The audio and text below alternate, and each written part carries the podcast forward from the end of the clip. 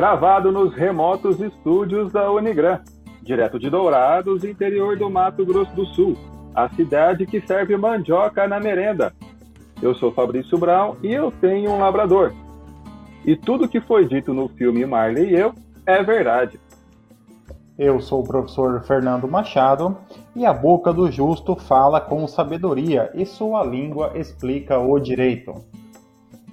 Professor Vinícius de Almeida e Monday que é good, nós não have.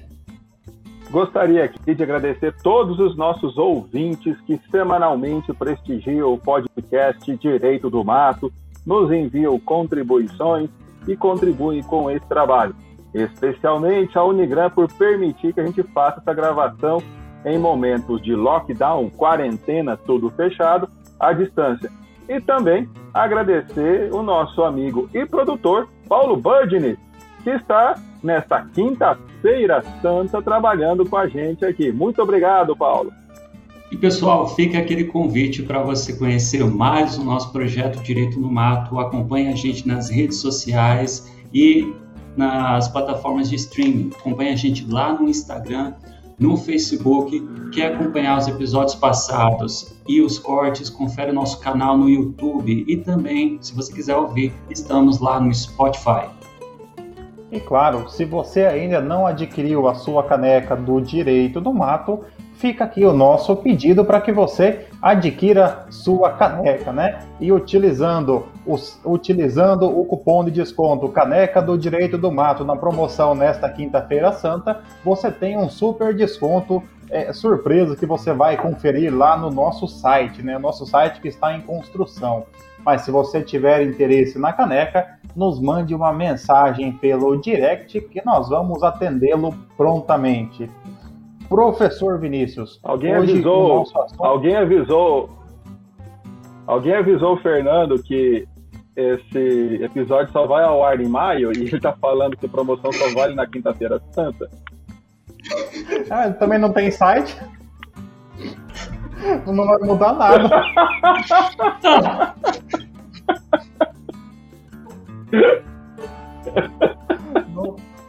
não faz diferença nenhuma, porque não tem site, não tem cupom de é. desconto e também a promoção já, já, já terá expirado, né? Mas vamos lá. Fernando, eu fiquei sabendo que você andou publicando um novo livro. Sobre o que, que se trata essa magnífica obra? Professor Fabrício, obrigado por, por perguntar. Não esperava que você fosse se lembrar, mas foi publicado já pela editora Espessoto e o Paulo vai colocar na tela a imagem do meu manual de metodologia jurídica, como elaborar trabalhos acadêmicos. Esse livro foi desenvolvido pensando em você, aluno da graduação, aluno da pós-graduação, que quando precisa escrever um, elaborar um trabalho acadêmico, fica ali é, um tanto quanto perdido, né? Igual o advogado fica agora nas audiências é, remotas, né? Então, para você que está aí precisando de uma luz, de um esclarecimento com relação ao seu trabalho acadêmico, fica aqui o convite para que você conheça o meu livro Como Elaborar Trabalhos Acadêmicos. Entre em contato caso queira adquirir ou comigo ou com o Direito do Mato, para que você possa receber o livro no conforto do seu lar, né? Este livro nada mais é do que uma forma de ajudar o aluno a, a, redigir um trabalho acadêmico. O trabalho foi todo pensado de forma didática, é, com muitos exemplos, inclusive com uma estrutura, é, uma estrutura de um trabalho acadêmico que pode ser utilizado tanto para monografia quanto para teses ou mesmo para, para dissertações ou mesmo para teses. Eu é, fiquei muito feliz com o resultado final e eu espero que ele possa também te ajudar em sua caminhada acadêmica. Eu e o professor ah, Vinícius já adquirimos a obra, só que ainda não nos foi entregue. E também não foi paga. Ah. tá bom, é brincadeira. professor Vinícius, voltando agora aqui ao nosso roteiro, né? É, nós temos hoje um assunto é, muito agradável, muito carinhoso. Um assunto aqui sobre os nossos pets, né? Sobre os nossos animais de estimação, né? É, o direito como uma ciência que ela tutela os conflitos sociais e as, e as complexas relações que ocorrem em sociedade, ele tem, evidentemente, é, é, a necessidade aí de tratar dessas questões que envolvem a relação das pessoas com os seus animaizinhos, com os seus pets, né? E nós temos aqui algumas notícias muito interessantes para trazer aos nossos queridos telespectadores, né? E ouvintes também, né? Professor Vinícius, qual é a nossa primeira notícia? Pois é, professor Fernando. Hoje é um episódio para pai de pet não colocar defeito. A gente separou, então, como o Fernando falou, algumas notícias aqui bem interessantes sobre esse universo aí da nova roupagem ao direito dos animais. E olha só, vamos começar. Juiz condena ex-marido a pagar metade das despesas dos cães. Uma decisão da quarta vara civil da comarca de Patos de Minas, Alto Paranaíba, decretou em uma ação de divórcio que o ex-marido realiza o pagamento de 200 reais mensais para o custeio das despesas de seis cães. A autora da ação alegou que durante o casamento as partes adquiriram seis cães de estimação: o Nick, o Fred, Baby, Laika, Thor e Sharon, existindo uma forte relação afetiva.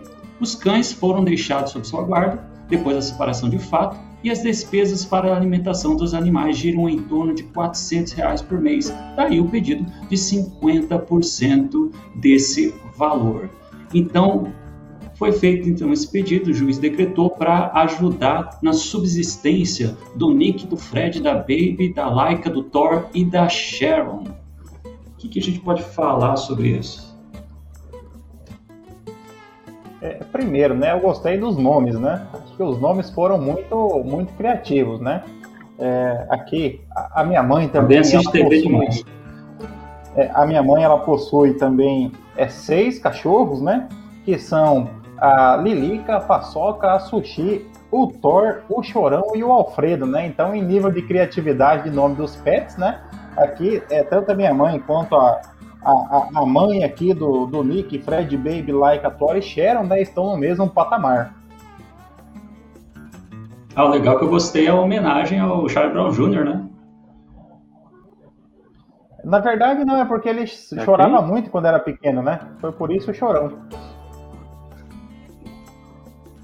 Não, não, tá. não é por conta daquele rapaz que tinha problemas com entorpecentes. Desenvolva, Fernando. Tá. Sobre o rapaz ou sobre o, o, assunto? Sobre o assunto, né? Bom, aqui uma, aqui uma questão interessante. É, primeiro ponto, eu acredito que esta decisão ela não tenha sido fixada a título de pensão alimentícia, né? Não é aqui, é, não é aqui uma, um pagamento mensal relativo à, à, pensão, como se tivesse sido reconhecido aqui um direito de filiação, né?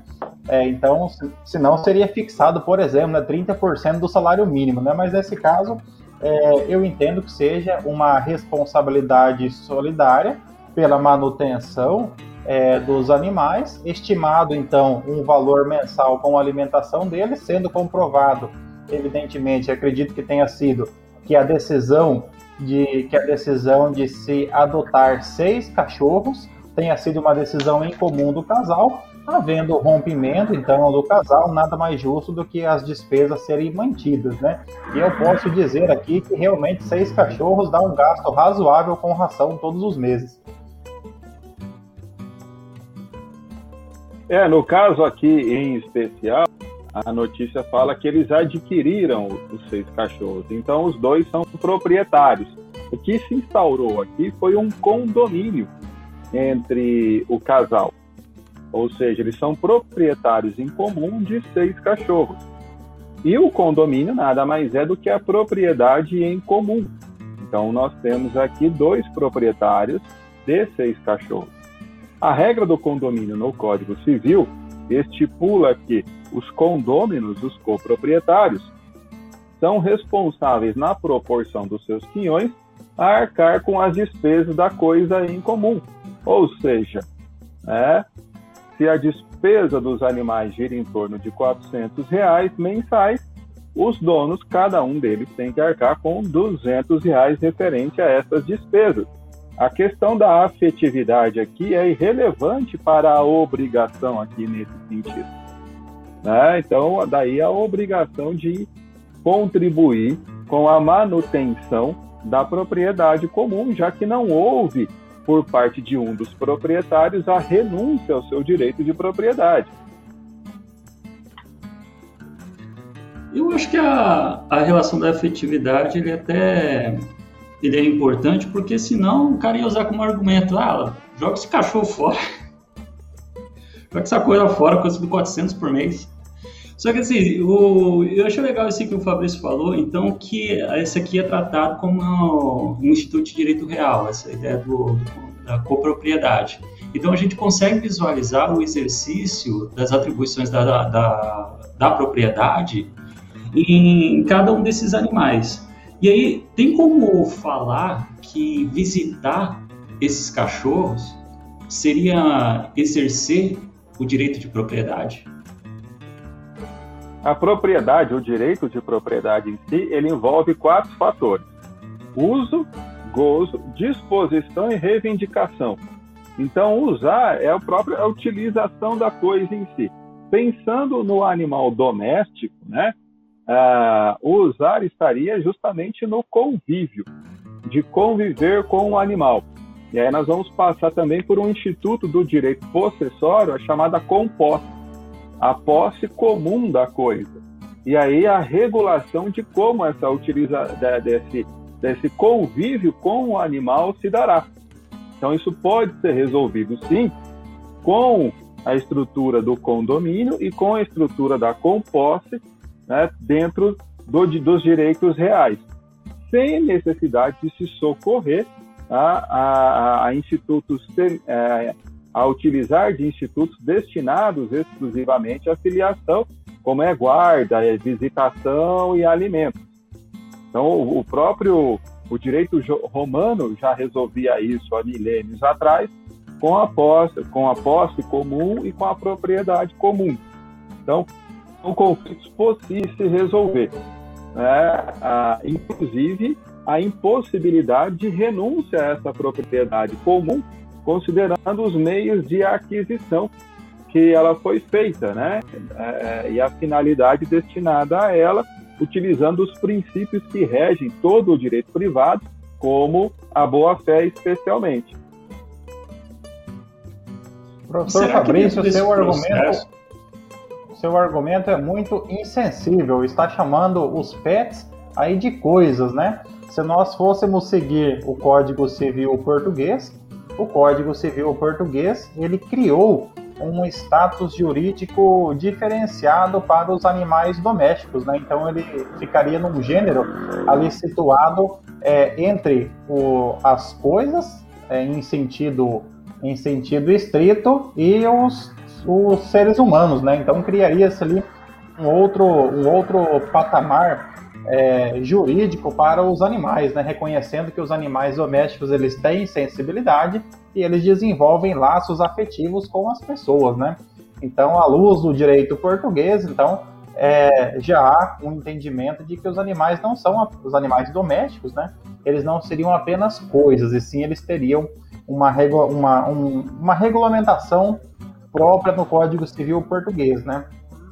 E tanto que Aí, é, Eu dentre... até entendo. Não, dentre os protetores de animais. essa também... questão do Código Civil português. Não, pode falar agora. Siga, Fernando. Eu até entendo essa questão do Código Civil português e dos defensores de que os animais domésticos ou não domésticos, de estimação, vamos assim falar, porque domésticos, o gado é doméstico e as pessoas nem sempre se afeiçoam a ele, tanto que se alimentam dele. Né? É, os animais de estimação, é, as pessoas coloquem em outro patamar. Mas os efeitos jurídicos decorrentes desse, que é o cuidado, a preservação, a não, os não os maltratos a esses animais, a questão de quem arcará com as defesas, o convívio em virtude de um rompimento de um laço afetivo entre os proprietários etc., todos já eram resolvidos antes. Essa modificação de status dos animais de estimação efetivamente não modificou nada como o direito tratava resolvia os conflitos. Você com barba e me interrompendo assim me lembrou muito o Jô Soares, né? Ah, pode ser. e com o, a caneca dessa... de estilo dessa aí, sim. É verdade. O legal dessa discussão é que a gente vê a interferência, por exemplo, de uma teoria geral do direito ambiental sobre isso. Ah, o direito ambiental trabalhado aqui no Brasil, ele trabalha muito com uma ética antropocentrista, no qual o ser humano, né, ele é o centro dentro do mundo. Então, o mundo ele precisa servir ao ser humano. Enquanto a gente consegue observar, até no direito europeu, uma nova, um novo olhar sobre o direito ambiental, saindo do, da visão antropocentrista, indo para uma visão mais ecocentrista, onde ele reconhece os animais como sujeitos de direitos e até pro, o próprio planeta, a própria natureza como um sujeito de direito. Então, isso é, parece uma espécie de reflexo de uma nova onda do direito ambiental. Só que eu fiquei pensando, então, nesse divórcio, será que caberia a possibilidade do cara vender a parte dele, dos cachorros? Vender para o. Ele poderia vender. A, a propriedade em comum ele pode oferecer a venda sem nenhum problema. É, desde que seja dada preferência ao proprietário em comum para a sua aquisição. É, porém, a gente cai numa seara onde, pelo princípio da boa-fé, é, essa não só a indivisibilidade, que é da natureza da coisa, mas a inalienabilidade surge da natureza do negócio jurídico estabelecido entre eles. Ninguém adquire entre duas ou mais pessoas um animal de mação para que depois venha renunciar, ou melhor, venha vender a sua parte. Se estivéssemos falando de um automóvel, de um touro reprodutor, que é muito comum as pessoas adquirirem em condomínio, um touro reprodutor para colherem os frutos ali do, do, do produto da venda, é possível vender, os condôminos oferecem o preço, adquirem, ou um terceiro vem adquirir pagando o preço da oferta, respeitado o direito de preferência. Porém, nesse caso, a inalienabilidade, acredito eu, ela estaria na essência do negócio jurídico feito no momento da aquisição. Então não seria possível vender né, a, o quinhão dele.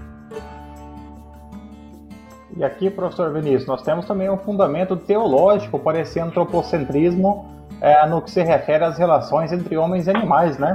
Ali Gênesis capítulo 1, 26 vai dizer, né, que Deus criou o homem e que ele domine os peixes da água, os répteis e os animais domésticos, né?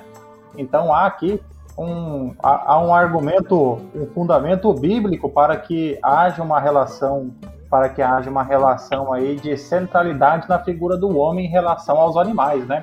Evidente que essa ideia ela já, vai, ela já vem sendo bastante é bastante é, discutida e refutada por autores mais por autores mais recentes é que colocam o que colocam os animais como sujeitos de direito nas relações jurídicas, né?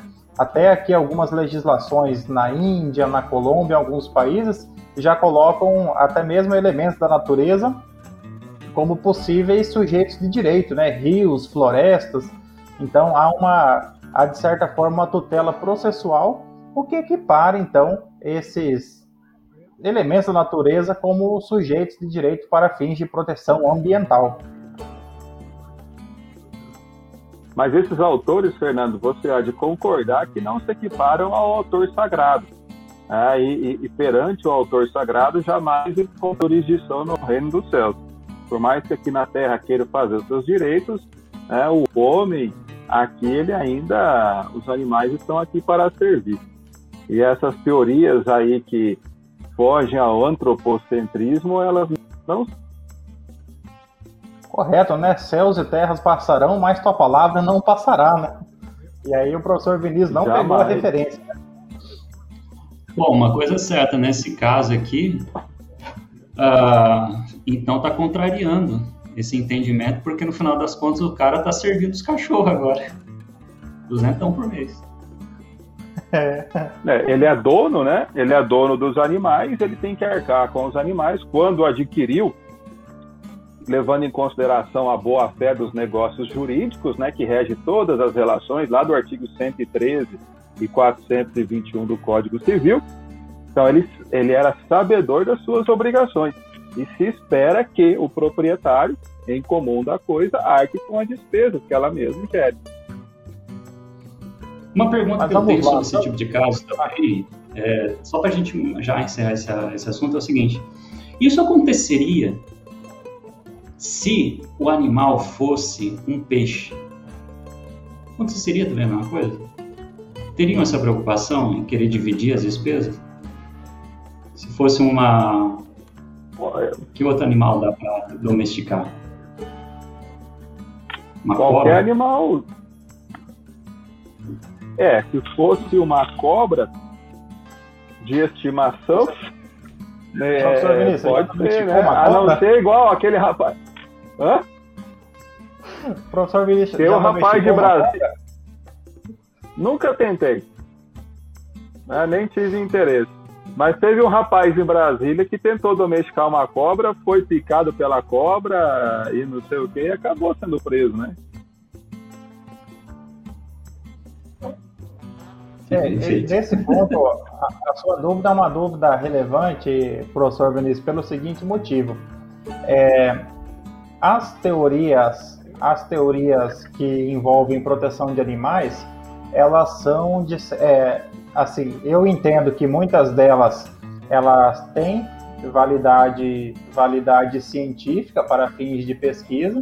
Eu sou a favor de leis que aumentam penas, por exemplo, para é, maus tratos mas algumas dessas correntes elas são de certa forma discriminatórias com relação a alguns animais. Por quê? Porque os animais de estimação, gatos e cachorros, eles acabam ocupando um lugar de maior destaque nessas, nessas teorias. Então é muito mais fácil é, ser, ser, procedente uma ação que envolva um cachorrinho de estimação do que, por exemplo, um, um animal que não tenha talvez tanto status nas relações é, nas relações sociais urbanas, né? Então aí acaba que é, tem, aqueles, uma, Aqueles peixinhos beta, sabe? Apesar de uns aquáriozinhos. É, mas aqueles peixinhos lá não daria nem o tempo de. Do, nem o tempo do juiz despachar inicial. Do julgar. Aí acho que o processo brasileiro não, não, não seria viável. Daria perda de objeto aí ao longo, antes do juiz despachar inicial. É, o processo Mas brasileiro viola o direito ambiental. Cachorro move ação judicial contra agressor e assina processo com a digital da própria pata, no Ceará. Um cachorro está movendo um processo contra um agressor com direito à assinatura com a impressão digital da própria pata incluída nos documentos. A ação por danos morais, que solicita indenização de 30 mil, foi elaborado em nome de Beethoven, com relação a um caso ocorrido na localidade de Lagoa Seca, zona rural de Granja, no interior do Ceará. O documento pede a punição do agressor que atirou no olho direito do animal. Né? Então, esse caso chamou atenção porque ali nos documentos, é, nos documentos protocolados nesta ação judicial, a petição inicial é assinada tanto pelo advogado que representa o animal e o animal também, ele assinou, né? Ele assinou a petição inicial através da digital da sua pata, né? Achei muito interessante essa, muito, muito criativa, né? Alternativa do, do advogado de fazer com que, com que o animal assinasse ali a petição inicial. É, o advogado ele explicou que se trata é, que o objetivo era justamente chamar a atenção em relação à causa animal, né, a proteção dos direitos dos animais. Ah, cara, esse é, nesse sentido aqui. Nesse sentido aqui, ele queria, na verdade, jogar para a torcida e aparecer, né? Porque ele assinou como advogado, como proprietário do, do bicho, como advogado, e colocou no finzinho da petição também a pata do cachorro. Ele quis usar, utilizar disso, eu acho, como forma de comover, às vezes, o juiz, né? É, eu acredito que, que hoje ainda o animal não tem a legitimidade ativa, a não ser o que as pessoas hoje erroneamente, ao invés de proprietário, chamam de tutor do animal, para propor a indenização, né, em relação à coisa. Mas fica bonitinho, né? Aparece na foto, sai notícia. Então isso é, é, é mais para sair no Instagram, né? Ah, eu seria suspeito, cara. Eu, eu, tive um cachorro chamado Beethoven, então fiquei sensibilizado com a notícia. Por mim, eu inovaria aqui, eu julgaria com base na Constituição Portuguesa. E, e não, não aceitaria a preliminar de legitimidade. Né? É, eu, eu também já tive um cachorrinho chamado Beethoven, né? Ele veio lá de Mumbai para Dourados comigo, quando nós fizemos aquilo que é chamado êxodo rural, né?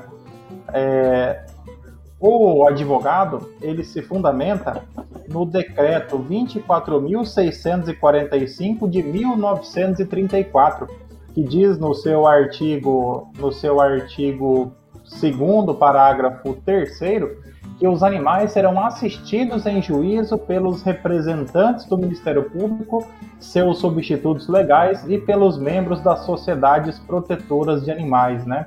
Então usa-se esse decreto para explicar aí a possibilidade de um animal, por exemplo, ser, é, é, ser é, um sujeito processual através aí da, através da assistência de um representante, né? Então é, há um fundamento jurídico, também um fundamento legal aí para a propositura desta ação, né? É, o que não foi explicado, e eu fiquei na dúvida, é que se o, o valor, né, os 30 mil pleiteados a título de danos morais, se eles seriam revertidos é, ao cachorro, né? Por exemplo, para o custeio de algum tratamento, ou para que assegurasse ali é, condições mais dignas para esse animal ao longo da vida, né? Que daí seria realmente interessante. É, e se fosse destinado ao animal, né? Como quem iria gerir isso? Porque até agora eu acredito que Beethoven não tem a noção de controle financeiro, é, de poder sacar, por mais que já consiga assinar uma petição inicial, mas eu acho que Beethoven não tem como manusear essa questão de saber ir na loja, é, escolher a ração, ele conseguiria, mas pagar ela no débito, no crédito, em dinheiro em espécie, como que ele faria isso? Qual a melhor aplicação ele faria desses recursos econômicos? Então, assim, é, continuo com a minha opinião, que é uma ação bonitinha, né? Mas é isso. E eu acho que vocês dois assistiram o mesmo filme para ter cachorro com o mesmo nome, é isso, né? Não só o filme, como toda a franquia, pô. É, eu, na verdade. O Beethoven, o Beethoven e os netos do Beethoven. É, quem, quem mora lá em Mumbai não tem muita ideia também para colocar nome em cachorro, né? Então é mais ou menos sempre repetido, né? É, e que, é, assim, aposto que o, o Beethoven de vocês não era o São Bernardo, né? Ah, não, não. Ah, não, não. O meu era Rafa. Se fosse São Bernardo, não seria chamado Beethoven, seria o Príncipe Charles, que é um cachorro caro caramba. Só que é interessante isso que o Fabrício falou, isso aí é uma, foi uma má oportunidade de poder levar à discussão um assunto que pode ser, pode tirar um bom debate, essa questão do, da uma nova forma de proteção em relação ao animal. Fez uma coisa assim totalmente midiática, né? Mas desejo melhoras aí ao Beethoven. Deve ser muito ruim levar um tiro. E eu desejo que a pessoa que agrediu ele seja condenada e, e ele tá, seja condenado é, criminalmente na lei sanção, que regula, que aumenta a pena de maus tratos para animais é, domésticos, né, animais de estimação, e que também ele seja condenado nessa ação e ele tenha que pagar aí é, a indenização para o Beethoven. Né? Somos todos Beethoven.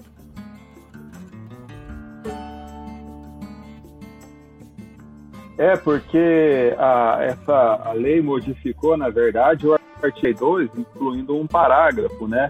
da lei de crimes ambientais, que é praticar atos de abuso, maus tratos, ferir ou mutilar animais silvestres, domésticos ou domesticados, nativos ou exóticos. E aí coloca lá a pena de três meses a um ano e multa. E ainda coloca aquilo que o Fernando falou, uma discriminação, né? Quando se tratar de cão ou gato, a pena para as condutas descritas no caput será de reclusão de dois a cinco anos, multa e proibição de guarda. Então, assim, se você tem um, um, um, um calango de estimação, por mais que se você conseguir pegar um calango e domesticá-lo, né? Então não terá esse acréscimo. É, é, os maltratos criminalmente já são punidos e aí a questão da indenização cabe ao proprietário do animal, né? Então foi mais para aparecer no site de notícia mesmo que a pessoa ingressou com essa ação.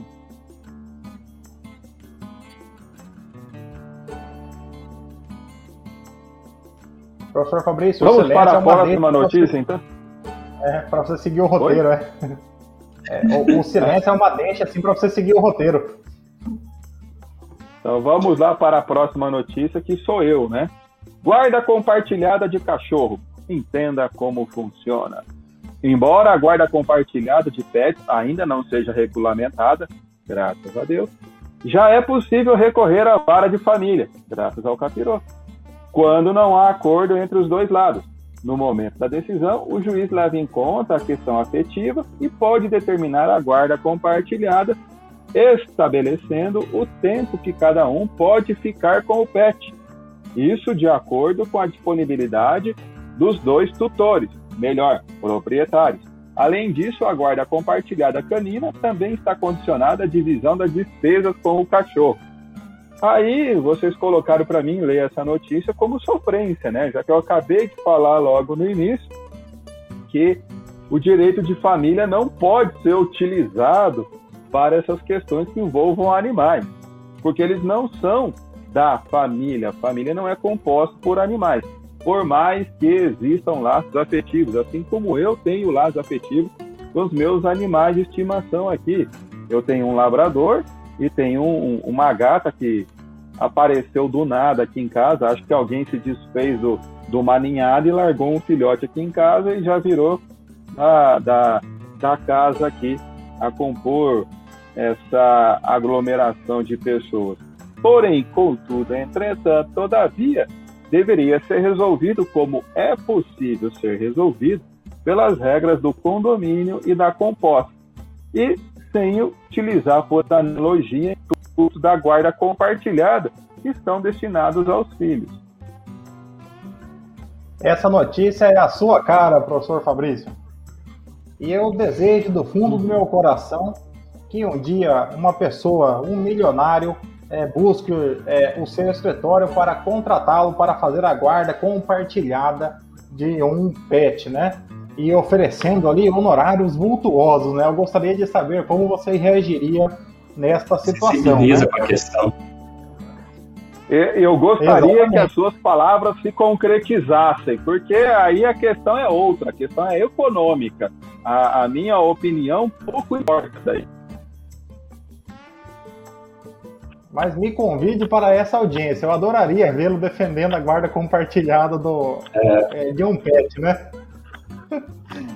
Mas vamos lá. É, essa notícia ela foi tirada, evidentemente, de um site é, que estabelece é, de um site ali que é voltado para as pessoas que são é, das pessoas que têm aí o interesse, né? Ela é uma notícia, ela não tem não tem cunho jurídico muito assim tecnicamente é, tecnicamente fundamentado, né? Então assim não é uma notícia de um blog, mas é uma notícia realmente interessante, né? O que, o que nos dá a entender que existe uma grande procura ou um grande interesse de pessoas que, eventualmente, numa situação de separação ou de divórcio, elas buscam entender como ficaria a questão dos seus pets, né? Aí nós temos duas questões aqui também que nós poderíamos separar, né? É, é, correndo o risco de ser um pouco insensível, mas nós teríamos situações em que as pessoas é, realmente buscam é, a tutela em comum dos seus animais, que a, a época da coabitação era ali um, era, é, um membro dessa família, então que está em processo de desfazimento, mas eu também fico pensando que muitas vezes aquele cônjuge que não quer a separação, ele busca de todas as formas possíveis encontrar um jeito de incomodar o parceiro que quer a separação, né? Estou certo, professor Fabrício, professor Vinícius? Vinícius, eu peço o Werner para que Vossa Senhoria se manifeste. Eu não entendi o que ele falou. Você não estava prestando atenção no nosso colega? Ah, eu perdi no caminho. Eu falo assim, é, é, é utilizado para para atacar um dos cônjuges. Eu, eu, pensei que ele ia falar da outra notícia. Eu falei, onde se encaixa na outra notícia isso? Não, eu estou saindo do âmbito jurídico, indo para o âmbito das, das emoções a, a questão humanas. É que... É. A questão é que realmente, Fernando, as pessoas podem utilizar os pets, assim como algumas pessoas utilizam os filhos, no caso de alienação parental e tudo mais, para é, é tentar prejudicar o ex-cônjuge, o ex-companheiro ou companheira, não é? Utilizando Aqui não nesse caso dos filhos, mas dos animais de estimação. Então, alguma, é normal nós nos afeiçoarmos pelos nossos animais de estimação e querer o convívio, o vínculo. E a utilização dessa vedação da, da, da, do convívio, da visita, de estar com o animal, né? porque nós sabemos que é saudável desde a tenra idade da infância ao longo da vida que a pessoa conviva com animais.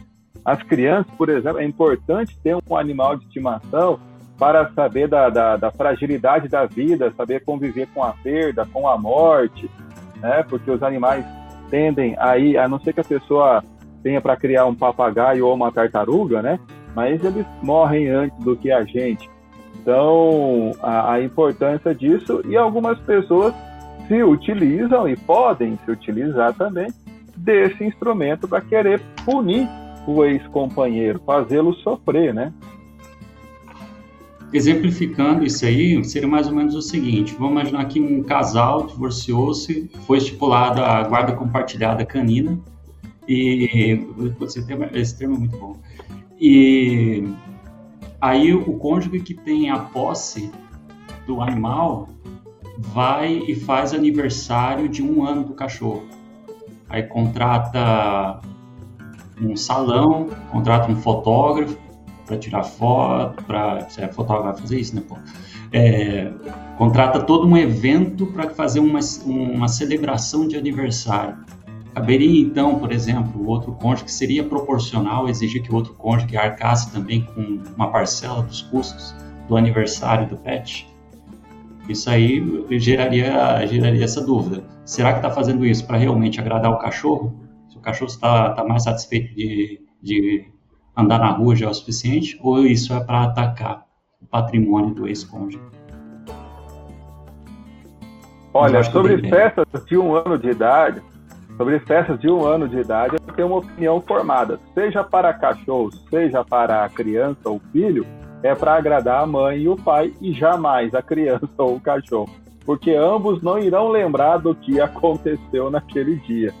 Então, isso não quer dizer que é para criança, é só para tirar foto e agradar os pais ali ou os proprietários do animal. Então, é, é, é a guarda compartilhada, vamos pensar que guarda compartilhada. A guarda compartilhada não é você dividir o tempo de forma equânime é você cuidar da, uh, do animal aqui, tá?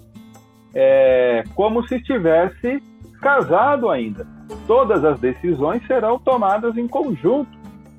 Né? Se vai, quando que vai tomar vacina, qual é o veterinário que vai frequentar, a, a tosa, se vai fazer festa, se não vai, qual é a ração, é, se vai fazer terapia para cachorro, se não vai. Isso é guarda. Ei. Isso é guarda compartilhada. Fora isso, não, não é. Então, mas me dói falar isso agora, foi uma sofrência. Professor Fabrício, eu não ganho um real pelo, pelo podcast Direito do Mato. Mas vê-lo é, explicando guarda compartilhada canina, hoje para mim foi de um valor inestimável.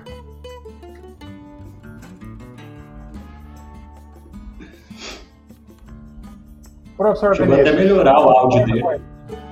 Concorda com a, com a explicação do professor Fabrício? As decisões, então, da guarda compartilhada canina têm que ser tomadas em comum, né? Então, por exemplo, eu, eu, você. Eu até achar que ele estava defendendo. eu também, por alguns, por alguns instantes, eu imaginei o professor Fabrício aí defendendo a guarda compartilhada canina. Mas vamos lá. Enquanto o professor Fabrício recupera o seu acesso, é, eu acredito que a defesa dele foi algo tão surpreendente que a sua internet até caiu, né? Ali ao defender a guarda compartilhada canina. Mas vamos lá então para a próxima notícia. Passou um pombo no rede, na rede lá de, no poste. É, grupo, vamos lá. Grupo de gatos vira-latas ajuiza ação contra construtora em Salvador. Um grupo de 23 gatos está no polo ativo de um processo contra duas construtoras de Salvador, na Bahia. Na ação, cada um dos, cada um dos fatos pede uma indenização de 10 mil por danos morais e a condenação das empresas para que arquem com o custo da sobrevivência dos bichanos. Eles são representados judicialmente por uma guardiã. É, as duas empresas estão construindo um prédio no local onde o grupo de gatos estava alocado. O juiz também, esse ponto eu achei importante, né? O juiz também afirmou que as partes estão bem intencionadas e marcou uma audiência de mediação para o próximo dia 5. Aí eu fiquei pensando, né, como é que você intima os 23 gatos para que eles participem dessa audiência de mediação, né? O que é que você acha, professor Vinícius? Eu acredito que nesse caso vai ter que exigir que os gatos, pelo menos, eles trabalhem de uma forma organizada, né? Cria, quem sabe, uma, uma, uma associação onde possa ser encontrada para intimações ou então outro tipo de comunicação processual. É, o, o, gato é um animal que normalmente ele não colabora muito com ninguém, né? Ele tem a sua vida isolada do mundo, ele vive a revelia de qualquer pessoa. E eu fiquei pensando como é que esses gatos, né, é, poderiam comparecer para essa audiência de mediação, né? Sobretudo agora que o Poder Judiciário está trabalhando na modalidade remota, né? Então os gatos não compareceriam ao prédio do fórum, né? Eles teriam que participar dessa audiência aí através é, de, dos meios remotos, né? Professor Fabrício, como está o seu sinal? Tudo certo por aí? Não, o sinal tá bom, mas tinha um, um, um 011 arrombado me ligando aqui, atrapalhou tudo. É, é, eu só, só eu já peço agora para o Paulo que providencie um corte daquele trecho em que você explica, professor Fabrício, a guarda compartilhada do PET, para que eu possa divulgar aos nossos alunos, né? Eu tenho certeza que eles vão adorar ali aquele, aquele trecho. Ah, sem pegar o contexto anterior, né? Não, sem o contexto, só esse trecho editado, né? tá é, mas nesse caso, será que a gente pode falar que é, um, é uma ação, um, um processo coletivo envolvendo animais? Eu, eu, acredito que é, um, que é uma ação individual, né? Com um litisconsórcio ativo, né? Porque não, não, é uma, não é uma ação coletiva, porque na verdade são interesses individuais dos gatos, né? Mas aí, uhum. em virtude em virtude da quantidade de gatos, né, eles, eles ingressam, e por ser o mesmo, o mesmo fato e o mesmo pedido, eles ingressam em litisconsórcio, né. Se bem que essa ação não pode demorar muito, né, porque se ela começar com, já com 23 gatos, né, e ela demorar uns dois anos, já serão uns 78 gatos, né. Já vai... Se bem que os gatos menores também não precisarão é, figurar no polo ativo da, da demanda. É, Nesta, nesta ação, a guardiã dos gatos, ela invoca o mesmo dispositivo, né? O, o decreto 24.645 de 1934. Esse decreto ele chegou a ser revogado em 1991, mas ele ainda subsiste, os seus efeitos ainda subsistem por uma decisão do Superior Tribunal de Justiça, né? Então aí é que a gente explica que o direito você nunca aprende ele tudo, né? Você sempre tem uma forma de, aprend de aprender um pouco mais sobre o direito, né?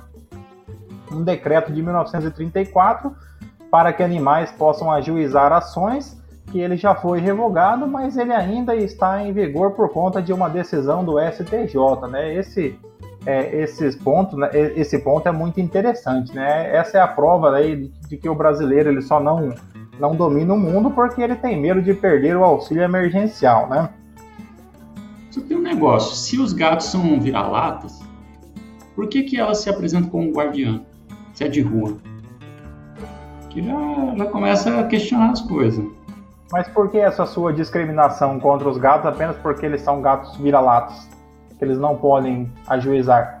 Onde está o acesso à justiça? Não, onde está, na verdade, o interesse da guardiã.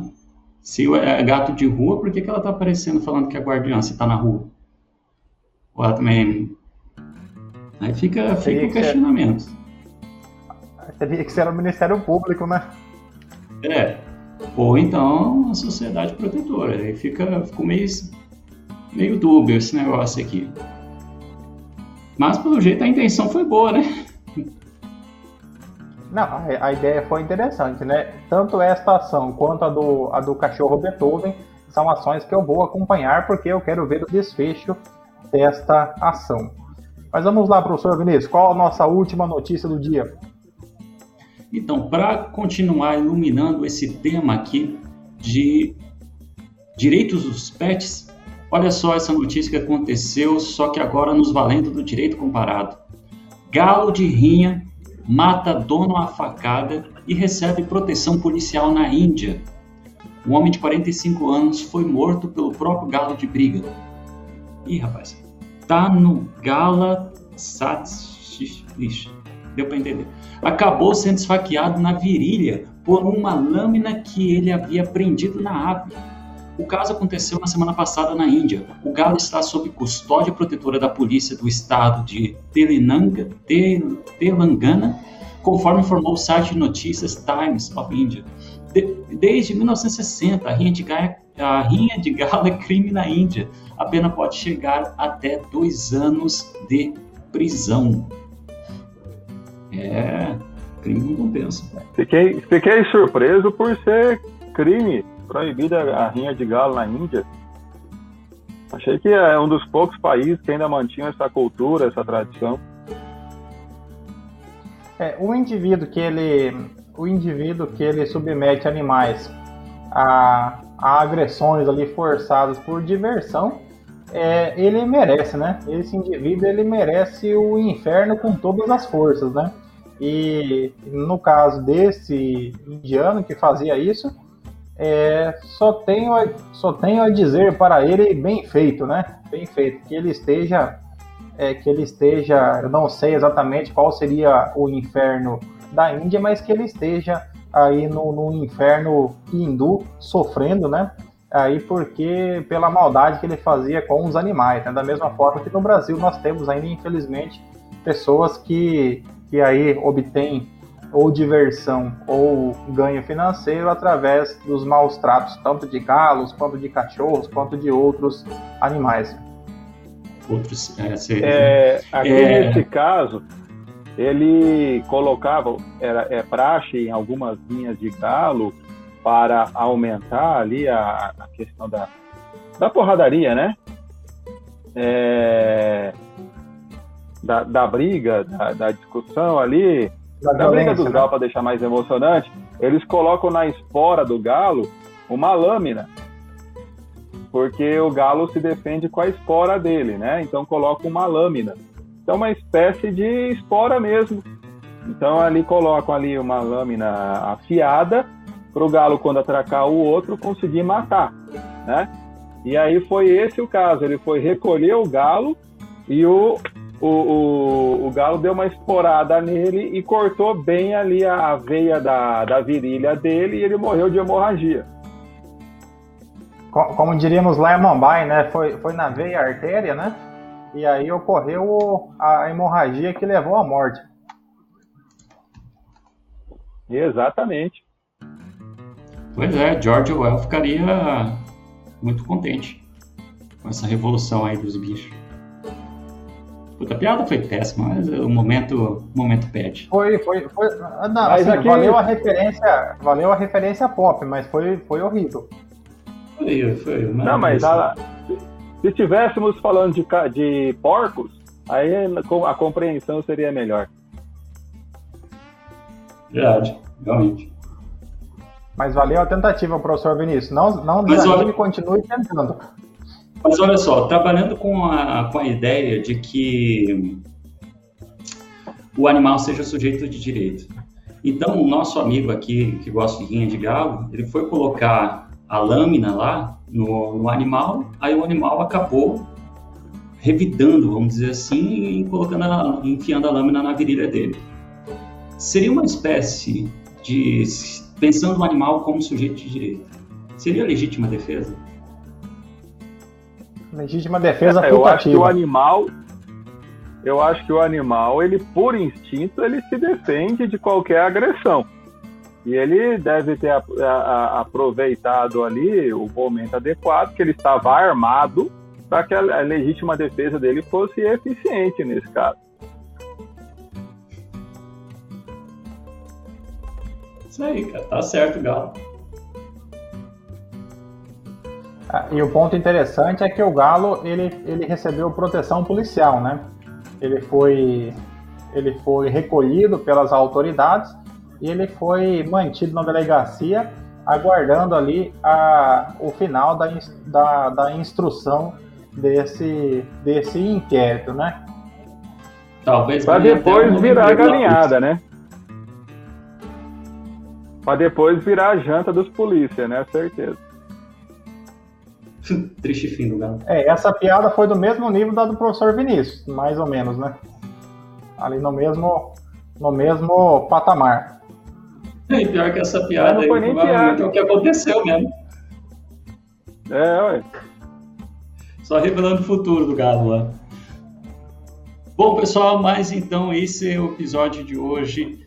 É essas notícias que a gente pode trazer nessa temática nova do direito em relação ao direito dos pets, tanto em âmbito civil como também em âmbito penal. Fica aqui registrado mais uma vez o nosso agradecimento por você que acompanha o nosso projeto Direito do Mato e é por causa de você que a gente consegue evoluir mais e mais e mais. Também o agradecimento sempre importante à Unigran em permitir conceder esse espaço, inclusive aqui digital, é, online para a gente poder continuar o podcast e a ajuda sempre única do Paulo, que é o mestre aqui dos bastidores que faz esse projeto andar.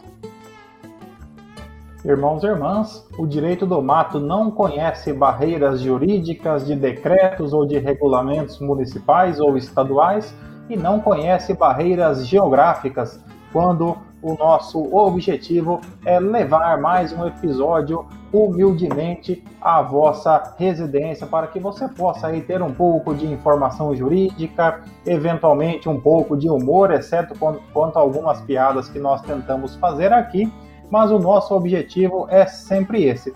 Para que este projeto continue é, alegre e confiante na esperança da salvação, nós pedimos que você nos siga em nossas redes sociais, Facebook, Instagram e, sobretudo, para que você se inscreva no YouTube e acompanhe ali sempre que forem publicados tanto os cortes quanto os episódios na íntegra. Meus amigos, tenham todos uma ótima semana, um grande abraço e sejam felizes.